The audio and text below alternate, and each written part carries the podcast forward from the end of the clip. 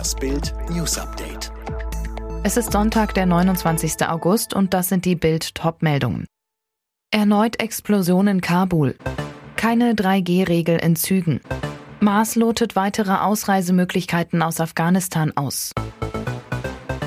Wieder ist es in Kabul zu einer Explosion gekommen. Wie der Polizeichef der afghanischen Hauptstadt mitteilte, schlug eine Rakete nordwestlich des Flughafens ein. Ein Kind wurde dabei getötet. Noch am Samstagabend deutscher Zeit hatte US-Präsident Joe Biden vor einem erneuten Anschlag in der Hauptstadt Afghanistans gewarnt.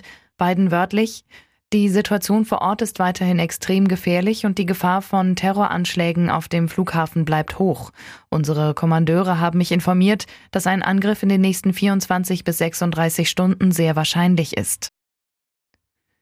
Das umstrittene 3G in Bahnen kommt jetzt offenbar doch nicht. Das Ergebnis des von Verkehrsminister Andreas Scheuer geführten Prüfverfahrens lautet nach Bildinformationen unmissverständlich nicht umsetzbar.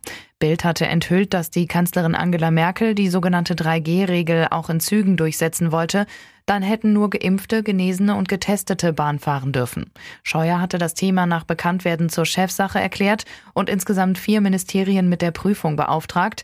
Die Ministerien für Verkehr, Gesundheit, Inneres stellen sich nun einheitlich gegen den Merkel-Plan. Aus dem Verkehrsministerium heißt es dazu auf Bildnachfrage kein Kommentar. Deutschlands Engagement in Afghanistan endet nicht mit dem Abschluss der Evakuierungsmission. Das hat Außenminister Maas vor seiner Reise in Afghanistans Nachbarländer klargestellt. Bei den Gesprächen will er darauf hinarbeiten, dass auch künftig deutsche und schutzbedürftige Afghanen ausreisen können. Für Urlaubsrückkehrer aus Spanien gibt es ab sofort keine Quarantänepflicht mehr. Der Grund, das Land wird vom RKI nicht mehr als Hochrisikogebiet eingestuft.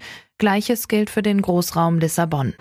Tausende Firmen in Deutschland haben freiwillig ihre Corona-Soforthilfen zurückgezahlt.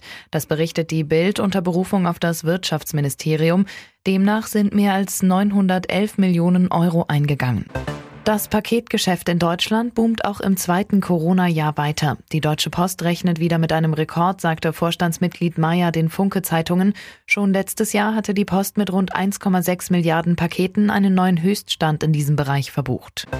Bei den Paralympics in Tokio hat es die ersten beiden Goldmedaillen für Deutschland gegeben. Der Leipziger Martin Schulz holte sich Gold im Triathlon.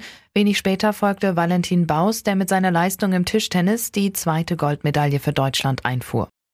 Alle weiteren News und die neuesten Entwicklungen zu den Top-Themen gibt's jetzt und rund um die Uhr online auf Bild.de. Und nun noch eine Werbung in eigener Sache. Zum Start der Bundesliga bietet Bild die günstigste Dauerkarte. Schau dir jetzt alle Highlights der ersten Bundesliga und zweiten Bundesliga direkt nach Abpfiff an und sichere dir zwölf Monate Bild Plus für nur 29,99 statt 79,90 Euro unter bild.de slash Alexa.